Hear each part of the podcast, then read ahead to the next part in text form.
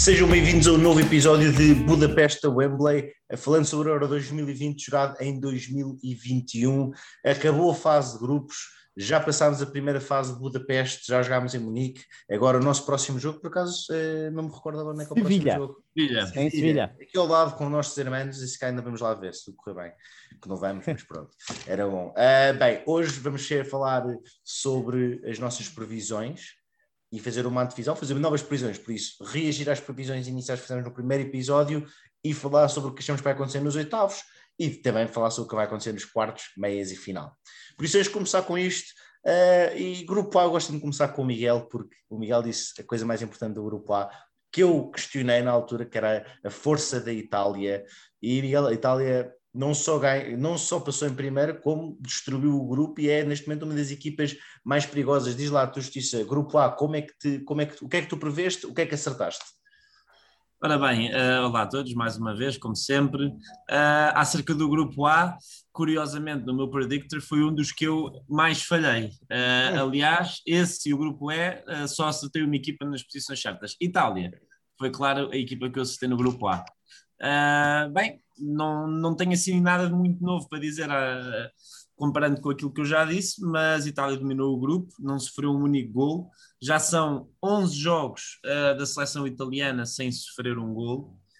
E, e agora vai enfrentar a Áustria nos oitavos de final e parece-me que vai ter uma tarefa relativamente fácil. Quanto ao resto do grupo A, uh, a, a, maior surpresa uh, foi o, o, país de Gales, que ficou em segundo lugar e eu tinha-lhes dado o último na minha previsão. uh, e, e, foi uma surpresa muito agradável, porque eu gosto do país de Gales e, e, e do futebol que eles praticam. Por exemplo, dentro das seleções da, do Reino Unido, o país de Gales joga um futebol muito mais atraente, por exemplo, do que a Escócia. Um, e depois passa a Suíça, não é? Como um dos melhores terceiros lugares, e a Turquia desilude e fica em último uh, lugar sem um único ponto. Uh, deste grupo, sinceramente, uh, é a Itália, é a Itália, é a Itália, all okay. the way. E... Calma, calma, calma, estamos a falar de reação ainda ao grupo, por isso. Uh, tu mas, acertaste mas, sim, é a Itália é e puseste, e puseste quem em segundo? Puseste quem em segundo, que eu não percebi. Uh, como eu já disse, é, foi a Suíça. Ah, foi a Suíça. Está okay, por ficar em terceiro, mas eu tinha posto a Suíça. E, e sim, é o grande destaque deste grupo é a Itália e dominou, mesmo no último jogo, que eu acho que nós ainda não tivemos a oportunidade de falar sobre isso, uh, com uma equipa completamente remodelada, é verdade, venceu é sem discussão, sem qualquer hipótese, o, o país de Gales. E, e, gostei da atitude do Mancini, gostava só de deixar esta última nota, gostei da atitude do Mancini a substituir o guarda-redes um, pelo... Para pôr o Sirigu.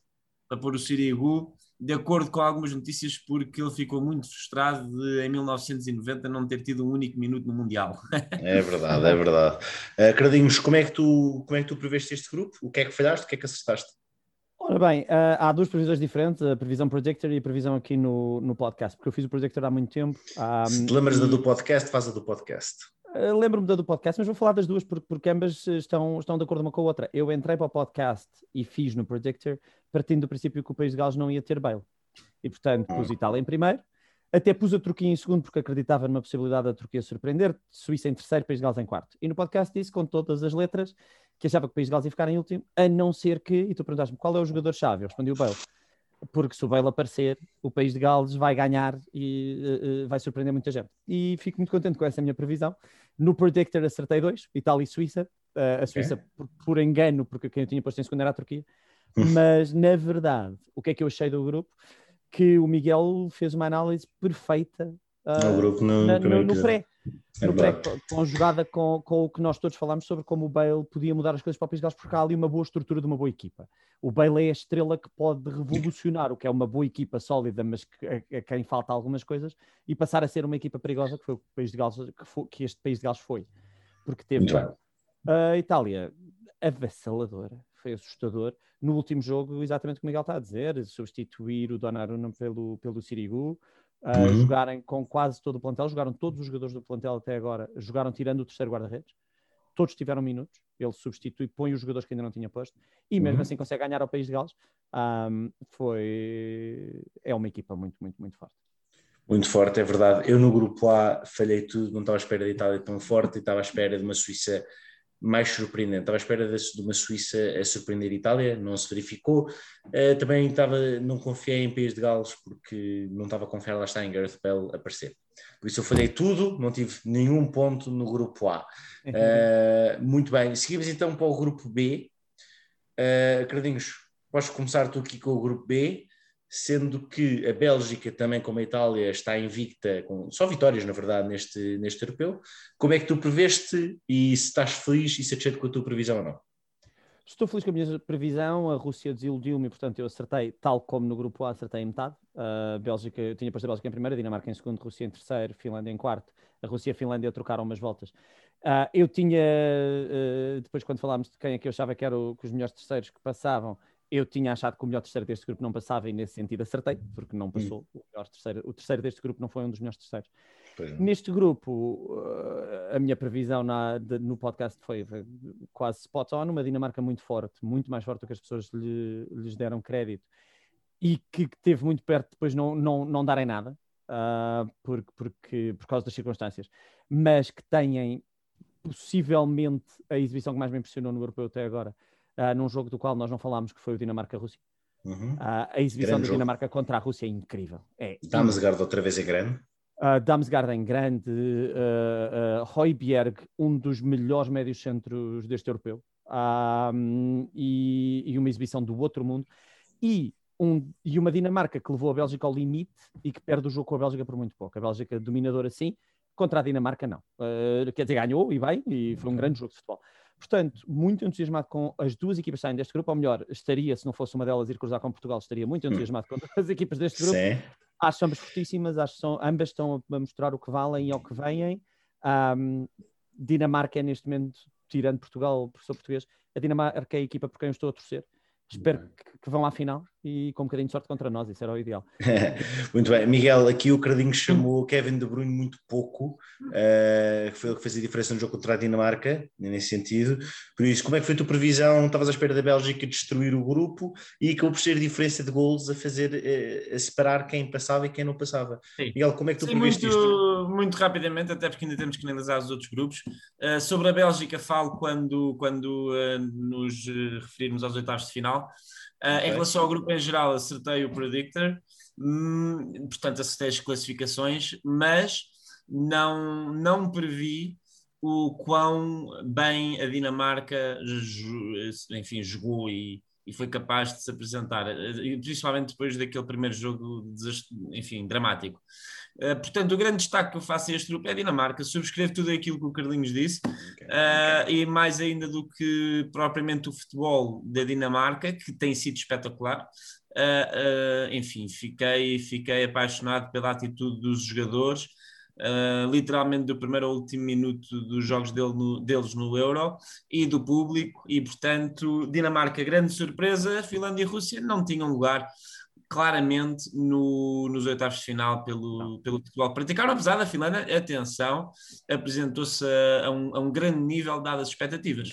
A Bélgica dominou, pronto, isso é evidente. E, e, depois falamos melhor sobre a Bélgica por razões óbvias, não é? Claro. É, por isso dizer que eu acertei cheio na minha, na minha Era isso. Na, previsão surpresa. Não, na previsão não. Na previsão eu troquei a Rússia e a Finlândia no Projector, ah. mas ah, queria só destacar que quando, quando falámos sobre a surpresa eu falei na ah, Dinamarca. Ah, eu, eu, eu, vi, eu vi esta Dinamarca como, como aquilo que foi. É, grande surpresa. E eu aqui, eh, deixa-me só dizer que já uma coisa eu já sabia era que a Rússia ia, ia falhar é, em toda a linha e falhou. Tu acertaste todos os jogos deste, deste grupo, Miguel? A todas as posições deste grupo, não as foi? As posições acertei todas, sim. Muito bem. Uh, eu desta vez acertei duas, as duas primeiras classificadas, a Bélgica e a Dinamarca. Estava à espera da Rússia uh, e acabou por ganhar a Finlândia, acertei nisso. Não estava à espera que a Finlândia ganhasse a Dinamarca e foi aí o meu erro. Uh, muito bem. Mas não estava à espera que o Eriksen tivesse um ataque cardíaco em campo nesse jogo. Não, acho, acho que ninguém estava à espera disso, na verdade. Era difícil. Ao fim e ao cabo, acho que isso foi a diferença de eu acertar o grupo inteiro e não acertar Exato. o grupo. Exato. Mas pronto, deixa continuar. ok. Grupo C, e aqui, uh, Miguel, vamos falar contigo porque falaste da Macedónia do Norte, a única seleção, falaste também da Macedónia do Norte no último episódio, no penúltimo episódio, peço desculpa. No entanto, foi a única seleção que acabou o grupo com zero pontos no fundo da tabela do seu grupo. Uh, fala Sim. o que é que achaste deste grupo, Já... na Macedónia outra vez. Pois vou começar, vou começar pela análise do grupo em geral. em, relação ao, em relação ao Predictor, acertei outra vez a, a, todas as posições. E, e, e, pronto, aqui o que eu gostava de dizer, nomeadamente em relação ao grupo, foi que a Áustria fica em segundo lugar, mas na minha opinião não, não, não se superiorizou à, à Ucrânia, sinceramente. Uh, a Ucrânia acabou por, por passar com alguma sorte, tendo em conta que, que fez três pontos apenas, mas, mas surpreendeu-me muito positivamente pelo, pelos jogos que fizeram. Holanda, tal como eu já tinha dito algumas vezes, eu sinceramente não acredito nesta seleção holandesa, apesar de ter tido um registro limpo no grupo, uh, mostra muitas fragilidades na defesa e não me parece que seja um ataque assim tão forte. É preciso ver que este grupo, na minha opinião, foi dos mais fracos em geral, principalmente porque a Áustria, que podia, na minha opinião, fazer um trabalho melhor, desiludiu. Uh, e por fim, só mesmo para dar essa nota, sim, a Macedónia do Norte tendo em conta o país que é e, e, a base dos seus jogadores, competir contra, contra seleções que são muito mais uh, fortes do que eles. E, e, e, especialmente estas três, atenção. Uh, e, e, apesar disso, conseguir disputar todos os jogos, é porque não houve um único que a Macedónia do Norte tivesse feito, que não tivesse tido um, um, bom desempenho, na minha opinião. Eu acho que é excepcional e digno de, de, de enfim, de sublinhar e destacar. E já agora, um, um belo fim de carreira para o Pandev. Então, verdade, bem visto. Uh, Carlinhos, uh, Ucrânia ou Áustria, qual é a equipa que mais surpreendeu e, e se acertaste no teu predictor ou não, na tua previsão? Uh, acertei o predictor, tive pontuação máxima, acertei em tudo, uh, acertei na classificação, pela ordem certa e com a Ucrânia a passar como um dos melhores terceiros, portanto tive, tive pontuação total aqui neste. Um, deste grupo, o que é que já é a Áustria e a Ucrânia? Gostei muito mais de ver a Ucrânia jogar do que a Áustria concordo com o, Miguel, com o que o Miguel disse, os resultados falam por si, a Áustria acabou por ganhar a Ucrânia e ficar à frente deles, mas, uh, mas isso não me deixa, não, não, me vai fazer, não me vai dizer que a Áustria foi melhor do que a Ucrânia no grupo, porque não senti que tenha sido, principalmente no jogo com os Países Baixos, acho que houve uma grande diferença entre o que uma equipe e a outra apresentou.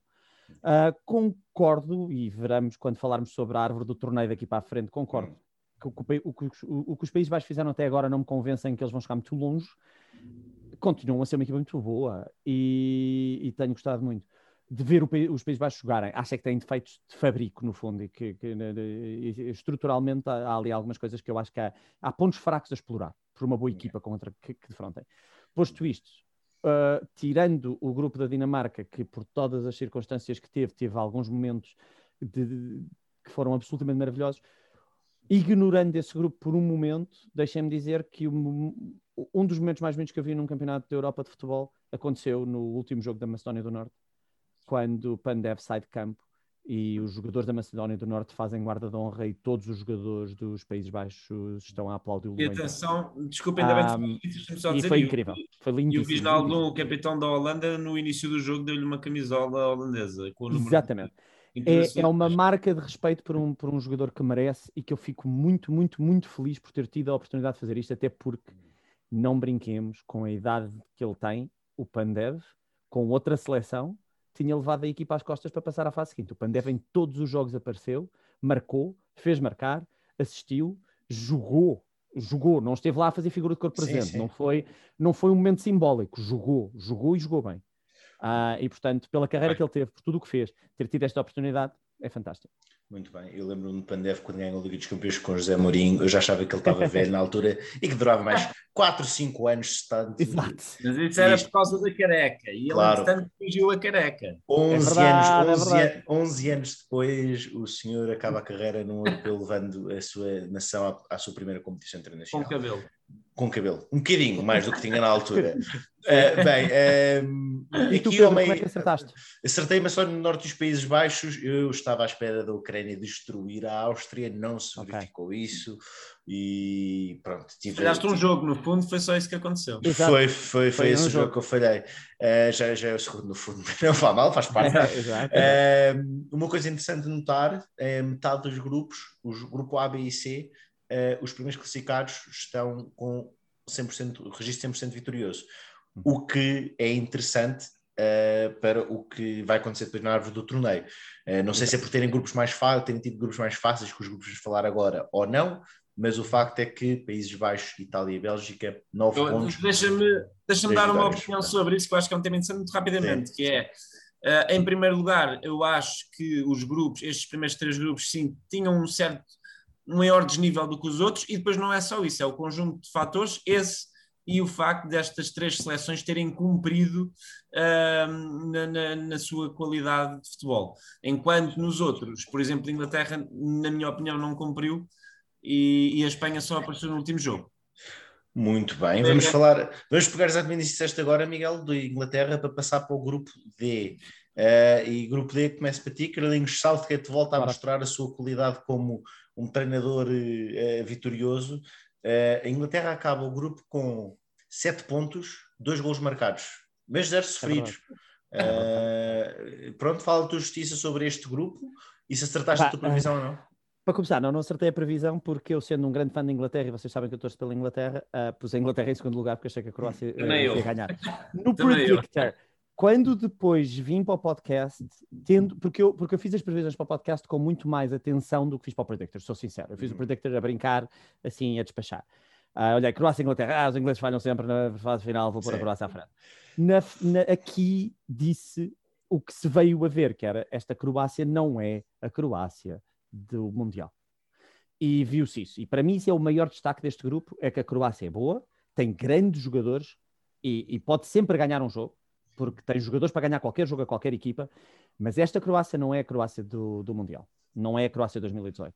E, portanto, isso para mim é o maior destaque deste grupo. O segundo maior destaque deste grupo é que o Southgate consegue pôr uma das melhores equipas do mundo a jogar mal como que dói. E, e isso custa muito.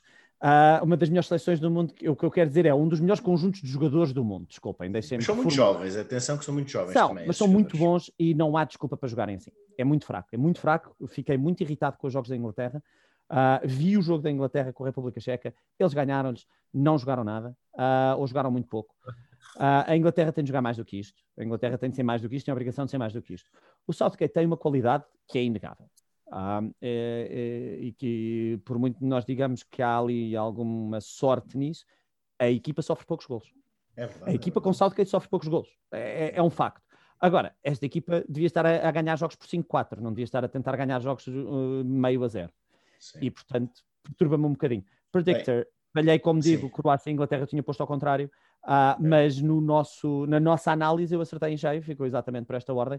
A Escócia surpreendeu-me pela positiva, quer dizer, surpreendeu-me, fez aquilo que eu esperava, são lutadores, são guerreiros, e, e mostraram isso e fizeram isso em todos os jogos, e, e ainda acreditei contra a Croácia quando eles apertaram. Mas, mas, mas de resto, não vejo nenhuma destas equipas, nenhuma destas equipas deste grupo me convenceu e concordo com o que o Miguel estava a dizer, a Inglaterra falhou e não, não foi só com a Escócia, uh, falhou mais do que isso. Uh, mais uma questão aqui sobre este grupo para ti, Carlinhos, a República, puseste a República Checa como, ou o terceiro lugar deste grupo como um dos que passava ou não? Acertaste nisso? Uh, pus a República, não, não acertei, pus que a República Checa não iria passar. Muito bem, uh, Miguel, aqui o Cardinhos disse Sim. que a Inglaterra não pode estar satisfeita por ganhar meia zero. Uh, é ousado de mim dizer que esse meia zero que faz a diferença foi a entrada de Jack Grealish. O que é que tu tens a dizer sobre isso? Uh, bom, falando sobre a Inglaterra e sobre essa, essa questão do meio a zero ou não, eu percebo o que o Cardinhos diz e concordo, tendo em conta que é o plantel mais valioso do europeu é uma seleção recheada de grandes jogadores, como já falámos, portanto não me vou alongar muito nisso, e tinha capacidade para jogar futebol muito mais ofensivo e muito mais eficaz do que aquilo que tem feito. Agora, isto é a velha discussão, quer dizer, uh, Portugal foi campeão europeu a, ganha, a, ganhar, a ganhar, salvo seja, mas eu ia dizer a ganhar meio a zero, ou empatar uhum.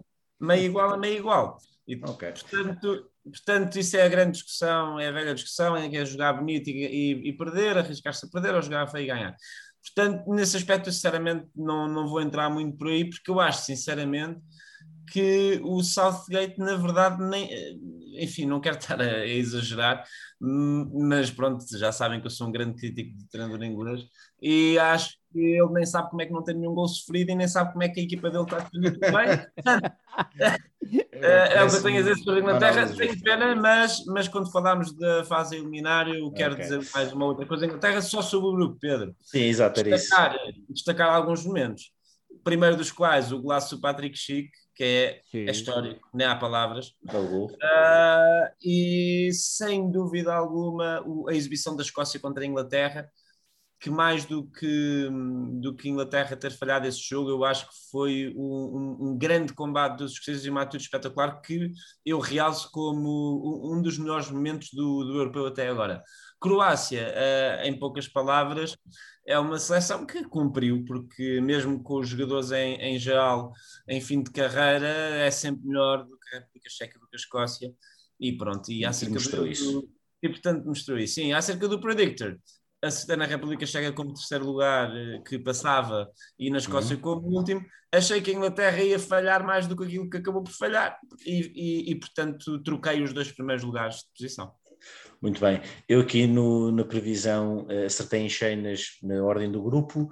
Achei que a República Checa ia empatar contra a Escócia e por isso não coloquei como, como um dos melhores terceiros eh, e por isso, pronto, falhei essa parte do grupo. Seguindo para o grupo E, e o grupo mais chato acho que vai ser o que vamos deixar menos tempo para falar sobre ele. Mas pronto, no fundo, vou passar para ti, Carlinhos, dizer. eh, não, Carlinhos, sim, vais Não, é o Miguel, agora, agora Eu sei que é, mas vai, vai começar por ti. por Ok, uma vamos fazer ao razão. contrário. Quero- Ok, ok. Quero, quero deixar-te aqui esta seguinte pergunta, que é eh, satisfeito por ver Lewandowski levar a sua equipa às costas e mesmo assim não conseguir a vitória? Muito bem, muito bem. Não, o, o último jogo da Polónia é, é um hino ao que o Lewandowski vale. E eu tenho de dar a mão à palmatória, é verdade. Foi incrível. Lewandowski levou a equipa às costas moralmente, mentalmente, fisicamente, literalmente, fez tudo. O Tudo. homem quase que virou o jogo contra, a- contra a Suécia eh, sozinho. Não sozinho, o, o- não é Sim, sozinho, mas- o Zielinski, o Zielinski aparece finalmente também, o que ajuda, mas, mas grande, grande, que gigantesca exibição do Lewandowski. Ah, não chegou, não chegou, a Polónia não chega, esta Polónia não chega. Ah, eu não acho esta, Pol- esta Polónia parece mais fraca do que a Polónia do Blazikowski, do Piasek e de toda essa Claro, equipa. claro que é. Falta-lhe, só que o Lewandowski ainda não estava no que está agora quando essa seleção existia. Se, se, se fosse assim, esta Polónia seria um perigo. Esta Polónia assim não é. A Espanha, eh, eh, que grande exibição contra a Eslováquia. Eslováquia. Atenção, que grande exibição, mas a Espanha é, é, é uma equipa cujo futebol não me agrada ah, e não me atrai. É, é, é, mói muito o jogo. E a Suécia, ah, muito prática, muito pragmática, Certo. e quero falar sobre isso quando falarmos sobre os oitavos, porque eu acho que esta Ok, Suécia obrigado. Era não impressionante, foi boa. que ia dizer. Miguel, eh, alguma coisa que estás a dizer sobre as duas equipas eliminadas neste grupo, a Eslováquia e a Polónia? É, sim, eh, primeiro, sim, o Lewandowski eh, apareceu, mostrou que, eh, que é um jogador excepcional e este último jogo concordo com tudo aquilo que o Carlinhos disse, por uma vez. por uma vez, o Lewandowski. Sim, Sim, em relação, sim, em sim, relação sim. à Polónia, especificamente, sim. Sim. E, e tenho alguma pena, primeiro, pelo Lewandowski, porque é um jogador que, mais do que pelo seu futebol, pela sua atitude e personalidade, eu admiro bastante. E depois, porque o Paulo Souza começa a, a, a mostrar que se calhar não foi talhado para ser treinador. É, Um, muito bem visto. portanto- e portanto a Polónia desilude e tenho pena. Eu falhei este grupo redondamente, só acertei que a Eslováquia pass- ah, ficava em terceiro lugar e, e, e pronto, e nem sequer os pus a passar como melhor terceiro, que foi o que aconteceu, não é? Ah, Pois eu falhei, eu falhei a toda a linha neste grupo, nem sequer o terceiro. porque Tinha posto a Polónia em terceiro e ia, não, pa- e- ia passar como um dos melhores terceiros. E não Deixa- nada disso. Deixa-me só mesmo para terminar o grupo, falar de Espanha e da Suécia. A Suécia sim cumpriu, eu acho que não, eu acho que não deslumbrou em nenhum dos jogos.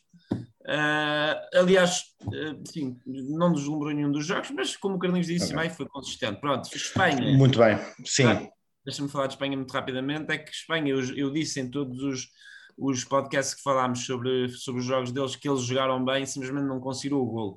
E neste último jogo fizeram exatamente o mesmo que nos outros jogos todos, mas conseguiram o golo e essa foi a diferença. Portanto, esta seleção espanhola é interessante, não acho que representa uma grande ameaça, mas curiosamente gosto do futebol e gosto, e está ali o miúdo, que esqueçam, o Pedri muito bom. é, é, é, é jogador de futuro, sem dúvida. Muito bem, muito bem, muito obrigado. Aqui eu falhei por completo este grupo, não cedei rigorosamente nada, ah, porque considero que o melhor terceiro ia passar, não passou. Ah, muito bem, vamos seguir em frente para o grupo F. Ah, Miguel, já falámos muito sobre o grupo F no geral. Miguel, vou passar para ti a palavra sobre o jogo que nós acompanhámos garantidamente com mais entusiasmo, com mais emoção. Portugal-França, andamos a criticar o engenheiro, o Renato Sanches entrou. Diz o que tens a dizer sobre o Renato Sanches, sobre Portugal e a exibição Deixa-me, muito bem, deixa-me antes disso só fazer um, um uma pequena menção às, às páginas das redes sociais espalhadas pelo mundo que dizem: é pá, mandem as outras equipas todas para casa e fazemos um euro só do grupo F. Sim, sim. É verdade, é verdade. Porque eu acho que foi engraçado por aquilo, que, por aquilo que eu vi, toda a gente no mundo que estava a acompanhar o Euro estava a roer as unhas a, a- a tentar perceber o que é que ia acontecer no grupo F. Quer dizer, a, Hung- a Hungria, Portugal esteve em primeiro, em segundo, em terceiro e em último. A Hungria estava, esteve em segundo, a Alemanha em último, bem, enfim. Portanto, ao longo dos 90 minutos da última jornada, eh, eu acho que se viu porque é que toda a gente gosta tanto de futebol e particularmente do Euro. Foi um grupo espetacular e Portugal, epá, não, não há tempo suficiente para falar sobre Portugal. Claro que, o- claro que o Renato Sanches fez a diferença e, e eu preciso dizer isto, que é, para quem acompanhou os podcasts, terá com certeza eh, notado a diferença do jogo do Bernardo Silva verdade. façam os outros e se acham que é coincidência, eu acho que tem a ver com a entrada do Renato Sanches. Ponto final. Muito bem. Muito bem. Eh, muito bem. Grande muito Hungria. E, E e vamos parar de desvalorizar a vitória 3-0 de Portugal contra a Hungria. Porque foi bem. Sim, sim. Eu- olha, eu também tinha Bem dito visto. isto. Grande Hungria. Sem Grande dúvida. Bem visto, bem visto, bem visto. Uh, Carlinhos, e eu, para além disto, a Hungria, a Alemanha, a França, Portugal, Fernando Santos a, a corrigir o seu, o seu coisa técnico. Uh, alguma coisa a dizer sobre este grupo agora? Eu acho, acho que temos que nos despachar para ir para os oitavos, sinceramente, Sim. e falámos muito sobre Portugal. Acho que o engenheiro não corrigiu nada, teve muita sorte e o Renato Sanches levou as costas. Bem. o Renato Sanches e o Cristiano Ronaldo corrigiram o, o que o, o engenheiro pôs o Renato, pronto. Ah, há, há que lhe dar isso. Mas tirando pôr o Renato, acho É. E que o Moutinho- Motinho, o Motinho também jogou. Mas bem. acho que o Motinho não joga melhor do que o Bruno e acho que o Bruno podia perfeitamente fazer aquilo e melhor do que o Motinho. E, e acho que ele Eu fez. acho que a única, a única. Grande grupo, grandes jogos, concordo inteiramente com o que o Miguel disse. E para mim o destaque, porque vamos falar de França, Portugal e Alemanha nos oitavos, um, Uhum. o destaque é a Hungria ter feito o que fez e tenho pena que a Hungria não tenha chegado mais longe porque merecia, jogou muito bem. É, Eu agora Muito gostava bem. só, gostava só de dizer que a última nota do grupo é alguém tem de perguntar ao Palhinha se pode devolver o Pogba do bolso dele. Porque E o Kanté, Ah, o Kanté, verdade. os dois, os dois. Ele conseguiu secar os dois. Epá, e quando o gajo não só Não, recupera calma. a bola, Calma. depois passa por toda a Sim, gente, faz sim. aquele túnel. Foi Oh, espetacular, Deus. espetacular. Oh, Deus. atenção, atenção que numa coisa, estamos a dizer que o, que o Palhinha secou o Kanté, a defesa do Patrício é o Pogba a destruir o Oh. Palhinha, é o, é o Pogba a É destruir o verdade, é Palhinha, verdade. por isso É não foi verdade. assim tão Mas- unilateral. Há uma grande luta. A diferença. única vez. Há uma grande diferença de ser um dos melhores jogadores do mundo a destruir o número É. 6 do Sporting ou o inverso. Exatamente. Bem, eh, quero só deixar aqui para acabar este grupo, eh, dizer que acertei em cheio na previsão. Ah, eu e também. Quero deixar bem claro uma coisa que é, na minha opinião, se o jogo da Hungria tivesse sido em Budapeste, a Hungria tinha ganho o jogo à Alemanha, a Alemanha tinha ido parar o último lugar do grupo e Portugal e a França e a Hungria passavam. Não tenho a mínima dúvida disso. Viu-se o apoio que a Hungria teve mesmo eh, em Budapeste ouviu-se o apoio dos húngaros quando havia eh, reações aos golos do jogo da Alemanha Hungria e, e não tenho a mínima dúvida que se Só para esclarecer isso, isso no Portugal, eh, França. no Portugal isso França no estádio- a reação a reação em Budapeste durante o, Exatamente. O jogo de Portugal É. França aos golos da Hungria Alemanha demonstra que É para mim não há dúvida que a Hungria se tivesse chegado em casa o jogo decisivo ganhava o jogo e visto também no jogo contra a França a importância e a emoção dos húngaros naquele jogo com aquele gol Sem dúvida, sem dúvida. bem seguindo então para os Vamos oitavos vamos aos oitavos. Vamos é? aos Oitavos, oitavos e eh, vamos olhar, fizemos previsões novas agora, te- pronto, como aqui as nossas previsões iniciais têm algumas falhas agora, por isso vamos mudar para as previsões que fizemos da fase final, com o árvore do torneio como ficou. Muito bem, o primeiro jogo que eu tenho aqui é o jogo de Portugal e a Bélgica. Eh, que, assim, que uma, a Fava calhou Portugal, também por culpa própria, podia ter ido atrás do resultado para apanhar a França, eh, a Suíça, a Suíça, peço desculpa, e calhou a Bélgica. Eh, quem começou há bocadinho foi o Miguel, por isso Não, Carlinhos. não, não, não, não. Ah, fui eu, fui eu. Mas, deixa-me só, deixa só dizer Sim. uma coisa: é que desta vez, ao contrário de há 5 anos atrás, Portugal eh, foi parar ao, ao lado errado Mau. da árvore. Foi foi, foi. E, Então, olha, posso, posso pegar por aí para começar? Desculpa, Sim, porque era exatamente isso que eu ia dizer. Isto é literalmente o, o, o, o espelho do o, O inverso do Euro Euro 2016. 2016. Muito bem. Ah, o grupo é difícil, Uh, e depois vamos parar ao lado da árvore que é de fugir. Por amor de Deus, tirem-me daqui. É, é, tudo é mau deste lado. Tudo é mau. A Bélgica, queres começo? Porque também já não tenho muito tempo. Sim, uh, sim, sim, rapidamente. A Bélgica, digo sinceramente, é o jogo dos oitavos de final que se eu tentasse ser neutro, que não consigo, vamos ser honestos e sinceros, não consigo olhar para este jogo de forma neutra, é impossível. Claro. Eu. Se eu tentasse ser neutro, continuaria a ser o jogo mais difícil para mim de prever. Em todos os jogos dos oitavos, há sete jogos em que eu estaria disposto a meter dinheiro meu que acerte quem ganha. Uhum. Este é o jogo que eu não sei. Acho que o jogo, de, e, e quero entrar um bocadinho em tática em vez de, de, de, outras coisas. Acho que, taticamente, a Bélgica não é um mau encaixe para Portugal em termos de como eles defendem, e acho que o Cristiano Ronaldo, espero, reza todos os santinhos para o Vertonghen ser titular, e ponha o Cristiano Ronaldo do lado do Vertonghen, um, de quem eu gosto muito, mas que já não é o jogador que era, e que muito é um bem. jogador que atualmente lendo. Em Sim. compensação, se Portugal der o espaço nas costas que deu à França e à Alemanha, contra a Bélgica, não tem a mínima hipótese, porque o Kevin De Bruyne e o Lukaku arrasam a nossa defesa. Nós Muito não podemos dar aquele espaço. Não podemos. A, a, a, a Bélgica vai jogar na nossa profundidade e certo. vai ser muito complicado. Muito complicado. Muito bem. Miguel, uh, qual é que para ti será a solução para travar uh, tanto De Bruyne como o Lukaku? Pedro, antes que, antes que não tenhamos tempo, eu tenho só de fazer um comentário acerca da árvore do torneio que eu há bocado não pude fazer. É que, exatamente por isto de ser espelho do Euro 2016, Uh, e pelo que eu disse há pouco, acerca da análise da fase de grupos de Inglaterra, eu acho que Inglaterra vai ser Portugal de 2016, que é, ficou do lado mais fácil, não joga nada, mas lá se vai safando, e eu acho que a Inglaterra ainda vai à final por causa disso tudo. Mas pronto, hum. sobre a tua pergunta, uh, não faço a mínima ideia. Eu já agora acertei nesta, neste oitavos de final no Bélgica-Portugal, e no meu predictor antigo punha Portugal a passar, neste também pus, não sou imparcial tal como o Carlinhos, tal como nenhum português é, mas, mas claro que este jogo, este jogo vai se decidir respondendo a algumas perguntas que ninguém sabe, que é uma, em, em, que, em que modelo é que Portugal se vai apresentar em campo, outra, que Kevin De Bruyne é que vamos ter. E, e principalmente haveria, enfim, teríamos outras, como a questão do Lukaku, eu concordo inteiramente contigo, vai ser um perigo, mas a verdade é que também temos o Ruben Dias, que é um central absolutamente extraordinário, e, e tudo bem, mas, mas especialmente Uh, tenho mais medo do Kevin De Bruyne, porque lá está, depende do nosso meio campo e depende daquilo que o engenheiro fizer. Agora, última nota: há, mal, há males que vêm por bem, e Deus me perdoe, mas a lesão do Danilo não foi algo que eu tivesse tido muita pena quando aconteceu, porque o Palhinha, eu já te disse isto, enfim, várias vezes, merece ser titular pela época que fez, e agora, então, depois do jogo que fez contra a França, nem há dúvidas. Tem de ser, uh, nem há dúvidas. E o Nelson Semedo, apesar do Dalot, como o Pedro diz muito bem, não se saber defender, epá, eu acho que qualquer jogador da seleção nacional, até, eu acho que até o, o André Silva, defesa direito, fazia melhor do que o Ruben Semedo. Portanto, sim, depende, depende de tudo isto. E estamos de volta, peço desculpa, pedimos desculpa pelo, pelo problema técnico que tivemos aqui, temos que parar a gravação meio.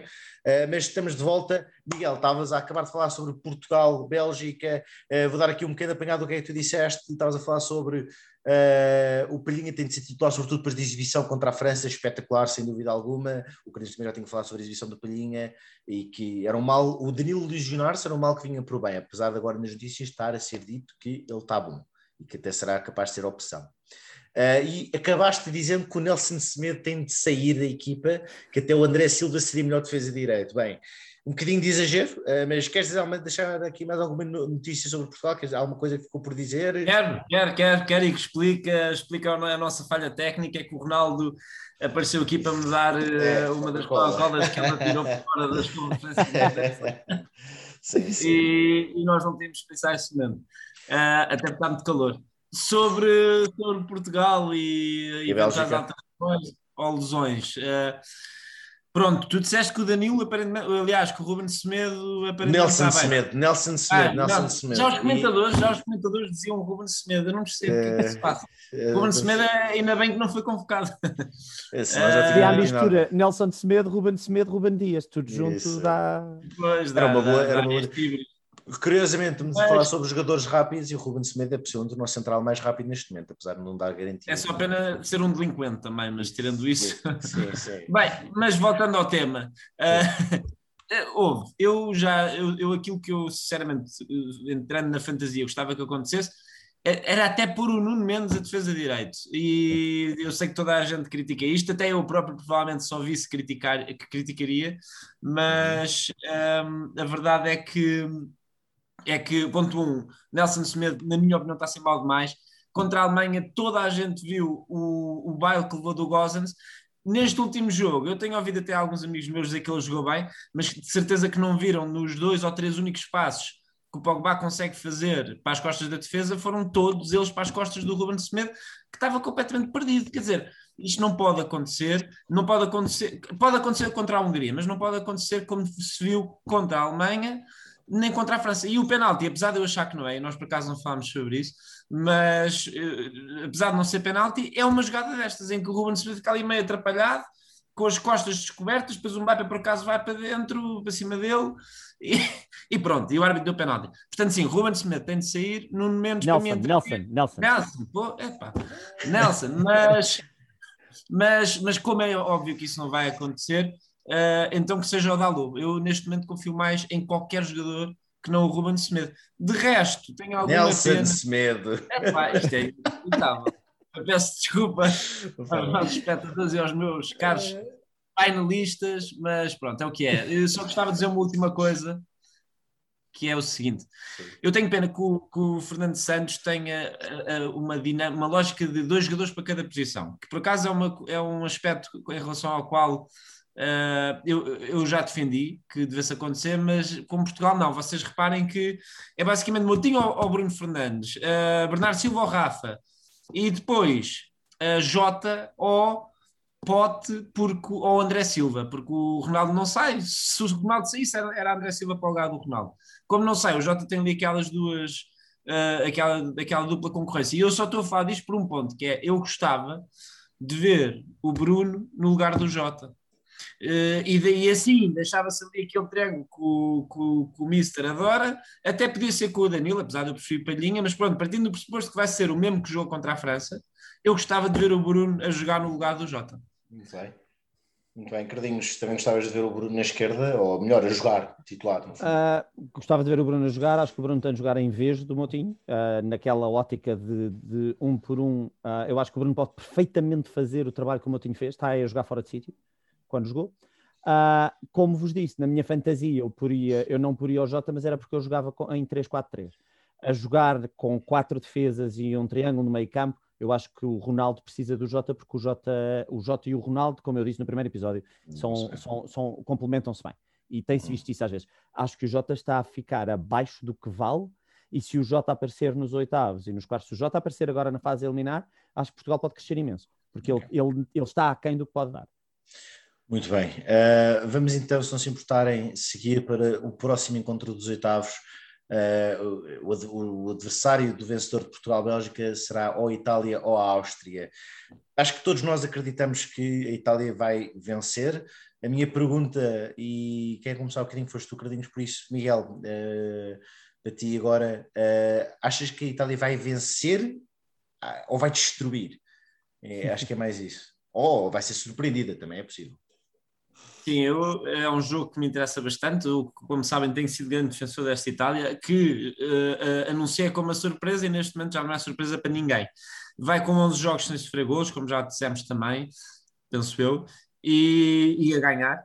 E portanto que sim, é uma claríssima favorita, vai ganhar eh, a Áustria, apesar da Áustria ter ali, ter ali potencial, Uh, mas, mas não há comparação uh, em relação àquilo que a Itália tem feito e é capaz de fazer. Eu, eu, eu acredito que a Itália vai ser campeã da Europa, portanto, dificilmente não, não ganha a Áustria. Ok, muito bem. Uh, acreditas nas hipóteses da Áustria? Uh, ou achas que vai ser também uma vitória fácil da, da Itália? Uh, não, não acredito nas hipóteses da uh, Não quer dizer que não ganhem, surpresas acontecem em todos os jogos, a Itália pode ter um dia não, mas, mas não, não vi nada da Áustria que me leva a dizer que pode chegar longe. Vi tudo da Itália que me pode dizer que a Itália vai muito longe. Juntas as duas coisas, eu não vejo um mundo onde a Áustria elimina a Itália. Acho que a Itália vai ganhar, acho que vai destruir e acho que. É uma aposta segura, também me parece. Acho, acho, que a meio da segunda parte estão a, estão, estão a substituir os seus melhores jogadores que é para descansarem para jogar contra Portugal. Muito bem, muito bem, parece justo. E por acaso estes jogadores de Itália faz fazer uma pergunta, antes de ir ao próximo jogo, isso é uma coisa muito rápida, que é, um, isto é mais pessoal meu, mas preferem ver Chiesa a jogar a direita ou Berardi? E acho que Chiesa fez um excelente jogo contra a Macedónia do Norte e sim, sim, sim, É uma boa mas, pergunta e acrescento outra, e acrescento outra que é Verratti ou Locatelli. Podes começar tu, Pedro. eu, eu, não, eu não tenho nada a dizer, eu acho que o Locatelli é, é, dá mais segurança que o Verratti que tem tido muitas lesões e é só por isso. É, para mim, então, Chiesa é melhor que o Berardi. Deixem-me dizer uma coisa, acho que acho, acho que o Chiesa é um jogador muito mais giro de ver do que o Berardi, mas acho que o Berardi é um jogador que dá um equilíbrio muito grande e que permite ao Insigne ser o Insigne e acho que o Locatelli está a ser o melhor médio centro do europeu, portanto não tocava nele nem que a vaca tossisse, não me interessa quem são os outros. Uh, portanto...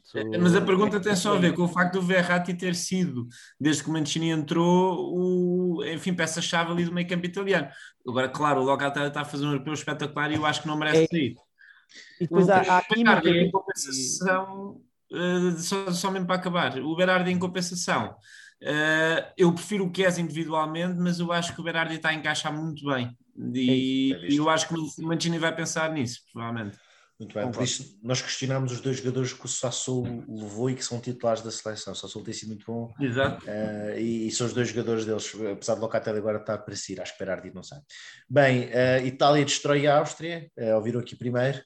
Uh, França-Suíça, eu aqui eu tenho sido um defensor da Suíça desde o início deste europeu. Fui, eu tive duas apostas para surpresa, como foi a Suíça e a Ucrânia chegarem longe.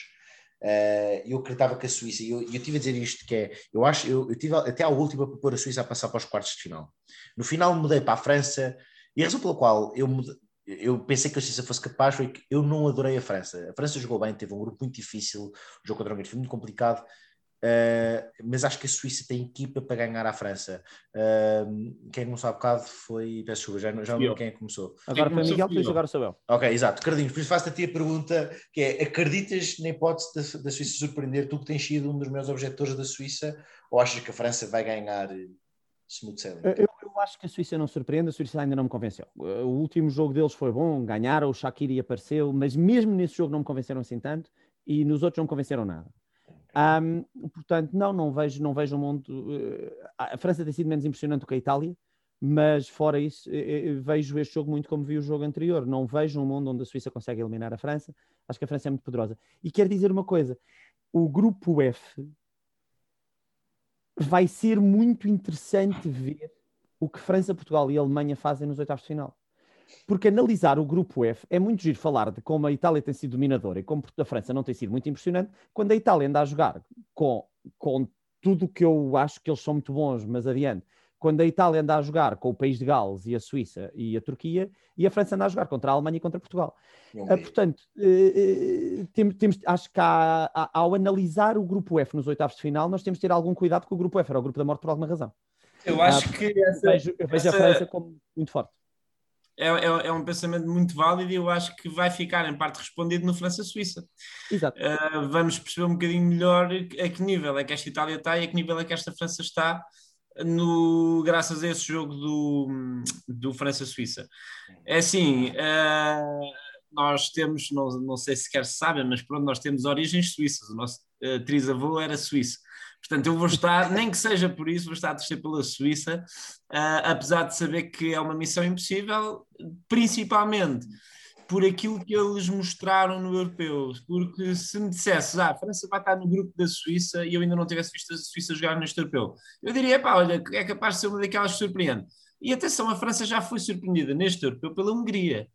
Uh, e, portanto, por essa ordem de pensamento, é possível que haja uma surpresa uh, mais por a França ser instável, eu acho que a França nunca consegue atingir verdadeiramente o seu potencial e isso, isso eu acho que isso tem sido visto.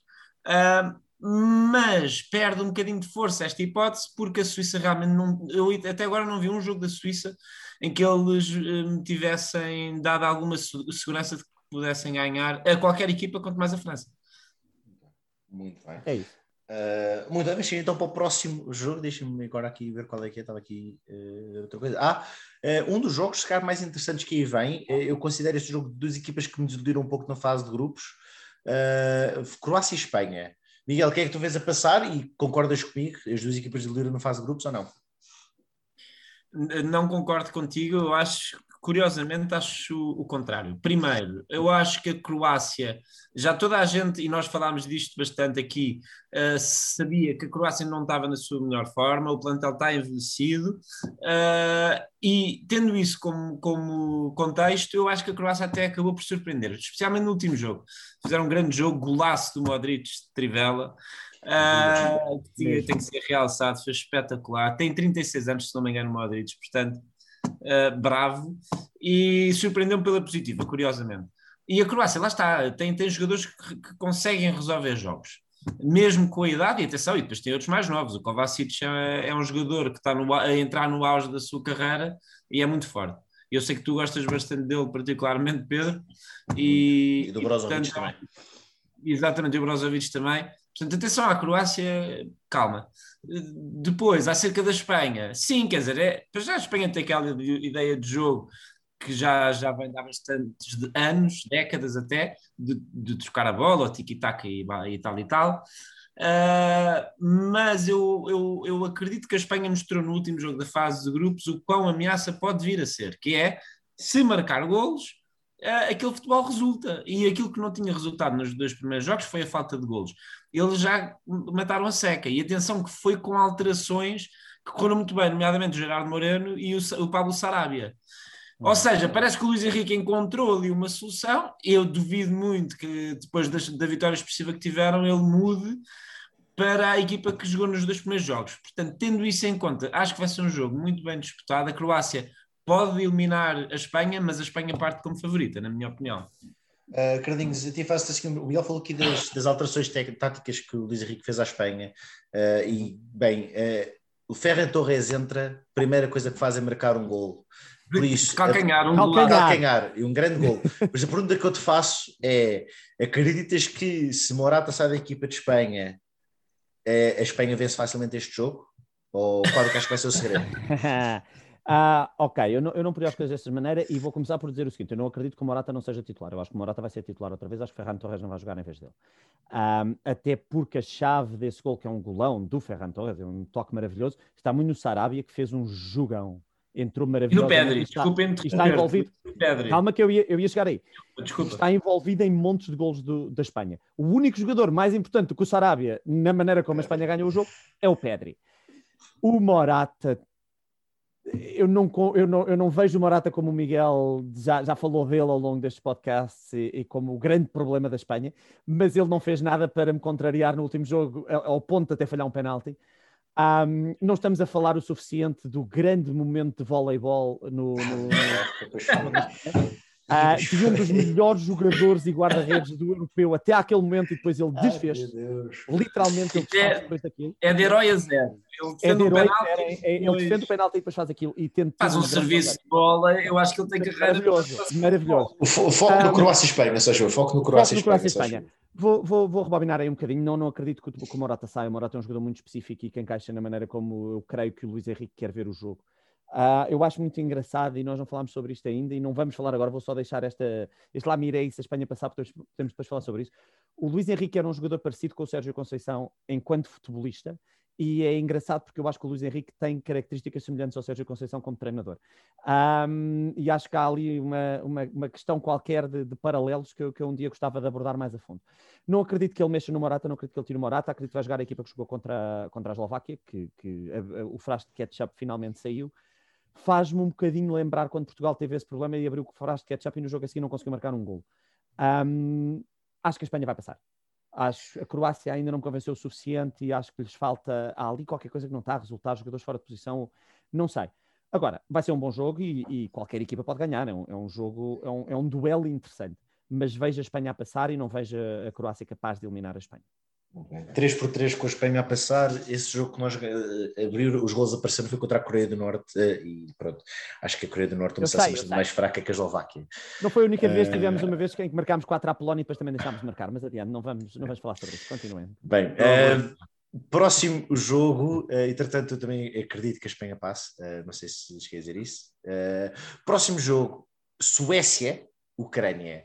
Uh, eu vejo a Ucrânia como favorita, não favorita, mas como capaz de passar. Eu tenho adorado a Ucrânia a jogar neste, neste europeu e por isso, uh, Carlinhos, faço a pergunta a ti: uh, achas que vai ser mais um show de Isaac, mas que ele vai marcar desta vez? ou vai ser Yarmolenko e Forsberg, o Forsberg também jogou muito bem no último jogo, ou vai ser Yarmolenko e toda a equipe, Malinovski, uh, qualquer um dos jogadores turcos a fazer diferença neste, neste confronto muito equilibrado. Acho que isso não há dúvida. Jogadores ucranianos, queres tu dizer, mas sim. Uh, uh, tu disseste turcos, mas não faz mal. Um, Disseste, não faz mal, segue em frente. Os jogadores ucranianos. Então, a resposta a essa pergunta vai ser muito engraçada, porque eu vou-te responder. Acho que vão ser os jogadores ucranianos que vão dar espetáculo, vão é perder o jogo. Um, a Suécia é muito, muito, muito. Não posso enfatizar isto o suficiente, é uma equipa muito estável. É uma equipa muito pragmática e muito sólida. Liderada por um grande jogador de quem ainda não falámos, que é, uh, para mim, é epítome de um grande jogador que não é assim tão especial uh, average, but good average, Sebastian Larsen. Uh, mais um velhote, ah. uh, e eu, eu assumo, e eu estou a levar isto pessoalmente, esta coisa de jogadores de 30 tal anos serem velhotes, porque eu tenho 42, mas adiante. Um, acho que a Suécia é muito estável, acho que a Suécia é muito pragmática, acho que a Ucrânia tem problemas, acho que a Ucrânia vai dar espetáculo, acho que o Armolenko vai arrasar, e depois acho que a Suécia vai ganhar no fim o jogo, uh, com golos do Forsberg, não do Isaac. Um, portanto, isso é o que eu acho. Muito bem, eu preciso, eu preciso de intervir aqui, não, não queria interromper ninguém e dizer o seguinte: eu percebo a confusão do, do Pedro ter chamado turcos aos jogadores uh, da equipa que estavam a falar. Porque vocês reparem que mesmo este painel tem um ar turco, quer dizer, o Carlinhos é. parece o buraco Ilmaz, eu é, pareço é. o Falhanov e o Pedro é o ar da Turã. Eu sou o ar da Turã, é verdade, é verdade. Bem, bem, gosto, gosto, gosto. É verdade, é verdade. É normal essa confusão sobre o jogo. Uh, eu, eu, digo só o seguinte: uh, que eu, a, a, Ucrânia é uma equipa que tem uh, jogadores individualmente muito mais fortes e muito mais desequilibradores do que a Suécia, na minha opinião, com exceção do Isaac. E se o Yarmolenko, o, Malinovski. o, o, o Yaremchuk e o Malinovski e o, o Tsigankov tiverem momentos de, de, excelência, como já mostraram na fase de grupos, atenção, eu acho que a Ucrânia pode ganhar. Se isso não acontecer, a Suécia coletivamente é muito mais forte. Okay. Portanto, à partida ganha a Suécia, mas com esta ressalva, que é a, a Ucrânia tem jogadores que podem ganhar jogos. Ok, por isso acreditas que vai ser uma vitória do coletivo à, à técnica individual? Tu eu estou a torcer pela Ucrânia, eu estou a torcer pela Ucrânia e eles para passarem, mas eu acho que as probabilidades estão mais do lado da Suécia. Ok. Vitória de equipa perante individualidade e brilhantismo da é equipa isso. de Shevchenko, no fundo. Uh, eu sou o único a apostar na Ucrânia, acredito que a Ucrânia vai ganhar e acredito que vai ser uma vitória muito convincente. Uh, Miguel, aqui temos a tua candidata a chegar à final, de acordo com o que disseste há pouco, está no lado mais fácil do torneio, em teoria. No entanto, oitavos de final apanha o Nemesis, a sua Alma, o seu Nemesis a Alemanha. Acreditas mesmo que a Inglaterra vai ganhar é, a Alemanha? Pá, isto é um jogo que eu acho que nós depois devíamos fazer um episódio só para falar sobre ele. Bote nisso, bote nisso, gosto. Isto é um jogo clássico, é um jogo histórico do futebol uh, europeu e mundial, na verdade. Uh, é uma rivalidade brutal. Eu gostava de ver este jogo comentado pelo Stuart Pearce, uh, para aqueles que sabem. Um, e sobre o jogo em si. Ora bem, primeiro, Inglaterra é o plantel mais valioso do europeu, uh, avaliado pelo Transfer Market. Já estamos cansados de falar sobre o qual a Inglaterra é capaz de jogar e versus aquilo que, que tem jogado, mas lá está, eu já fiz esta comparação e reforço: Portugal ganhou o europeu em circunstâncias muito parecidas com aquelas que a Inglaterra está a ter agora. Está no lado mais fácil, ok, está a ter um primeiro jogo muito complicado, mas contra uma Alemanha que, uh, que já mostrou que tem debilidades que não costuma ter. Uh, e a Inglaterra, por outro lado, está a mostrar que não tem debilidades defensivas como costuma ter. E, portanto, apesar de ser um jogo clássico, tem aqui estas particularidades que, que mudam um bocadinho aquilo que tem sido a história deste clássico. Uh, portanto, só para concluir, eu acredito que pela primeira vez uh, a Inglaterra possa ganhar. E estou a torcer por eles. Ok, interessante. Eu não estou a torcer pelo Southgate em lado nenhum. Uh, Carlinhos, uh, Quantas vezes é que viste a Inglaterra ganhar a Alemanha em fases finais?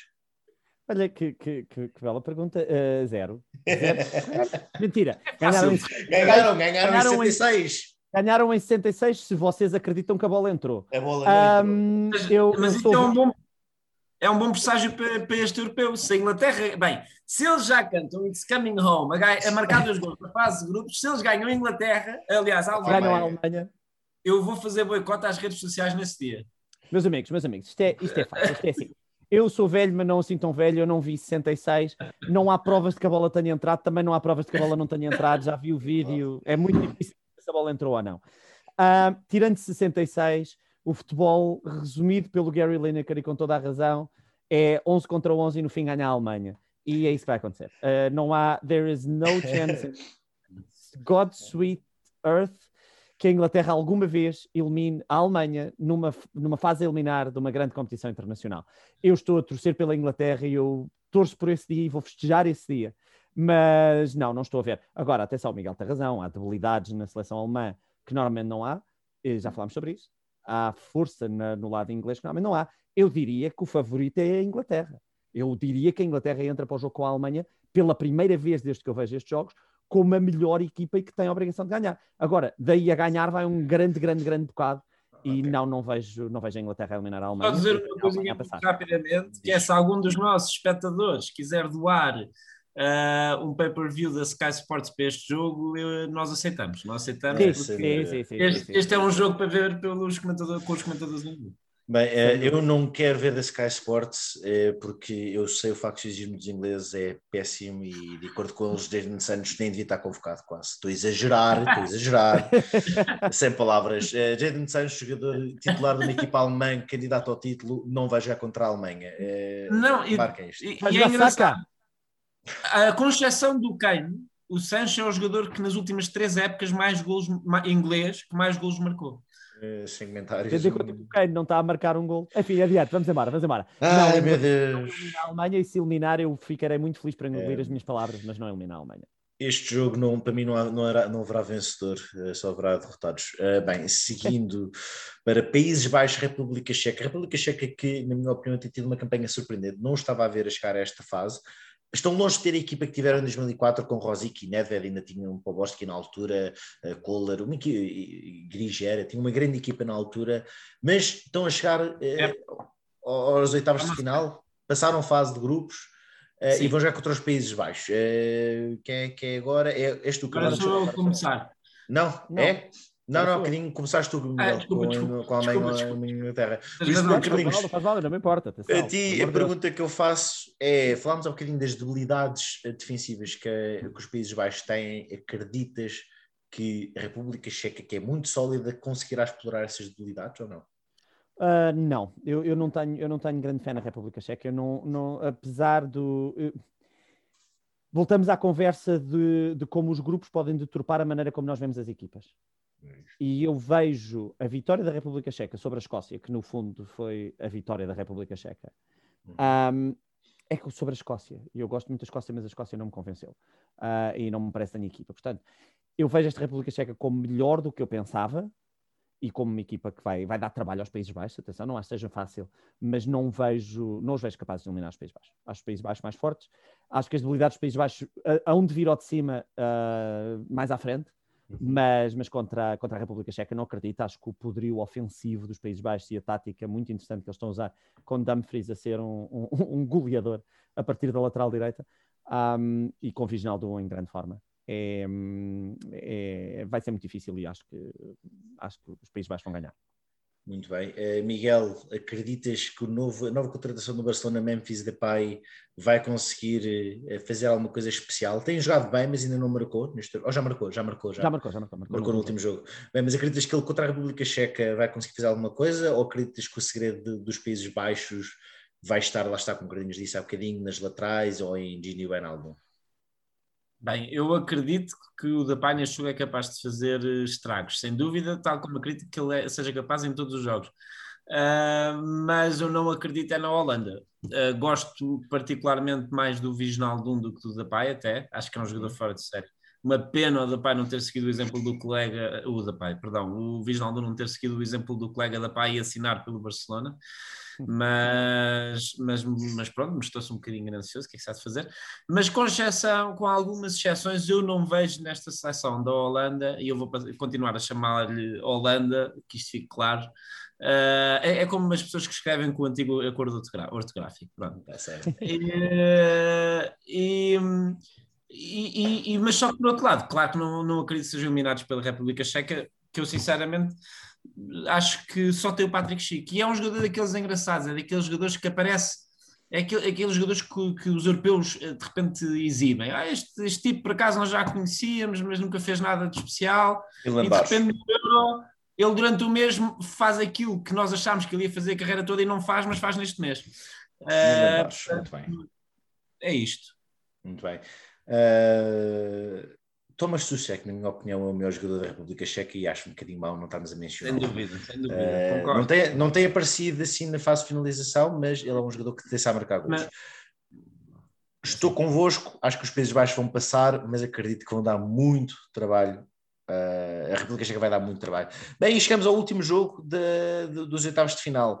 E, Cardinhos, ainda bem que esta primeira pergunta vai para ti.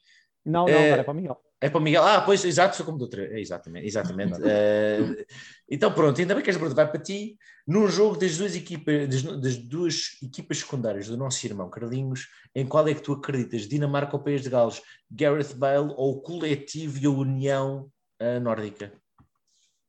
É, eu acho que tudo aquilo que tem acontecido à Dinamarca uh, serviu para os unir ainda mais e para lhes dar ainda mais motivação.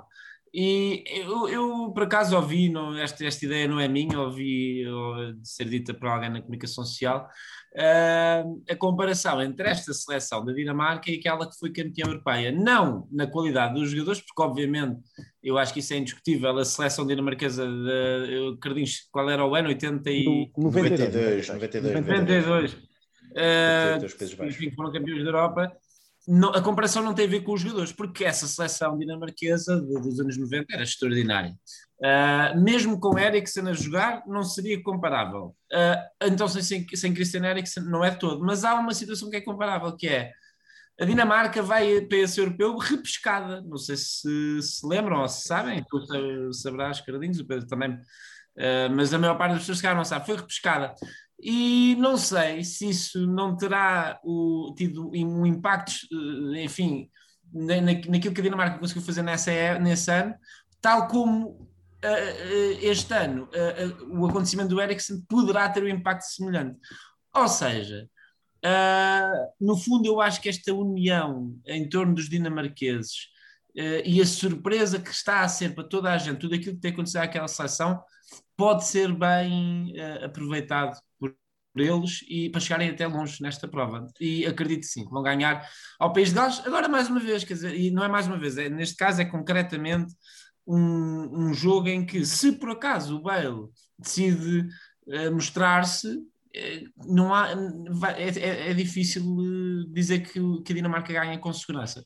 Mas à partida, pelo coletivo, pelo espírito, por aquilo que tem acontecido nos jogos, pelo próprio futebol que a Dinamarca tem mostrado, eu acho que eles vão ganhar. Muito bem. Muito bem, aqui o Miguel fez uma boa comparação uh, entre a Dinamarca deste ano com a Dinamarca 92. Quero dizer, te faço uma pergunta, uma coincidência ou uma comparação que pode ser feita que o Miguel não fez foi ambas as seleções não tinham o seu melhor jogador, porque o Michael Laudrup não vai em 92. Precisamente dizer isso. E um, ah, pronto, é... quer ter a sua justiça. É mesmo por aí, é muito interessante. Eu não, sei, eu não sabia que o Michael Laudrup não tinha ido. Laudrup não foi. não vai porque estava chateado com, com o selecionador. Ah. Um, a parte das férias é um bocadinho mito, atenção, há que ter algum cuidado com isso. Os dinamarqueses contavam ir ao europeu, a história de que eles estavam na praia todos a receber o telefone e foram para lá. Olha, o Dalu estava no Dubai. É um bocadinho, é um bocadinho dúbia, mas um, sim, o Michael Laudrup não joga. Uh, e era de longe o melhor jogador dinamarquês, aliás, é um dos melhores jogadores uh, da, da história do futebol europeu um, e não é campeão europeu. O irmão é, ele não é, mas tem Peter Schmeichel lá a aparecer, tem, tem, uh, tem grandes, grandes, grandes jogadores, tem grandes nomes já consagrados, que é o que esta seleção uh, atual, acho, compreendo a comparação do Miguel nesse sentido, de não, não ser exatamente linear. Há, há uma diferença na qualidade do plantel, do jogador individual e principalmente do estágio da carreira onde eles estão. Uh, mas acredito muito nesta Dinamarca. Acreditava muito nesta Dinamarca antes, disse que, que, que pensava que eles seriam a, a surpresa e, e mantenho. Acho que foram fantásticos na fase de grupos. Acho que mereciam muito mais do que o que tiveram e, e o jogo deles com a Rússia, já, já falei sobre isso, é, é fantástico, é, é, uma maravilha do futebol. E um, acho que a Dinamarca vai ganhar. Acredito no País de Gales, acho que o Bale é perigoso, mas acho que a Dinamarca vai ganhar. E não só isso, acho que a Dinamarca, eu tenho a Dinamarca aqui a ganhar e depois tenho a Dinamarca a eliminar os Países Baixos e depois tenho a Dinamarca a eliminar a Suécia, já falamos depois mais sobre isso nos próximos episódios, e tenho a Dinamarca a, a, jogar a final, a final do, do Campeonato Europeu de Futebol. Por isso, para Portanto, ti a Dinamarca, Dinamarca, Vai, ser, vai, ser, vai chegar à final, para o Miguel vai, ser, vai chegar à Inglaterra, bem, isto é tudo por hoje, foi um episódio assim, um, um, um bocado maior, uh, mas pronto, não há problema, também, temos aqui uma, umas situações que que uh, pronto, é, assim, o, lado, o, lado, técnico hoje não estava connosco. É, o lado técnico hoje não estava connosco, obrigado, era isso que eu estava para dizer. Bem, uh, voltaremos. Uh, quê? Os jogos agora são sábado e domingo, certo? Sábado, domingo, segunda, terça, sim. Por isso vais fazer metade, metade. Por isso são quatro jogos que são jogados. Segunda-feira gravamos, voltamos a publicar outro episódio e a falar sobre os quatro jogos que passaram, ok? Por isso, uh, um grande abraço, até à próxima ou até segunda-feira. Obrigado. Obrigado.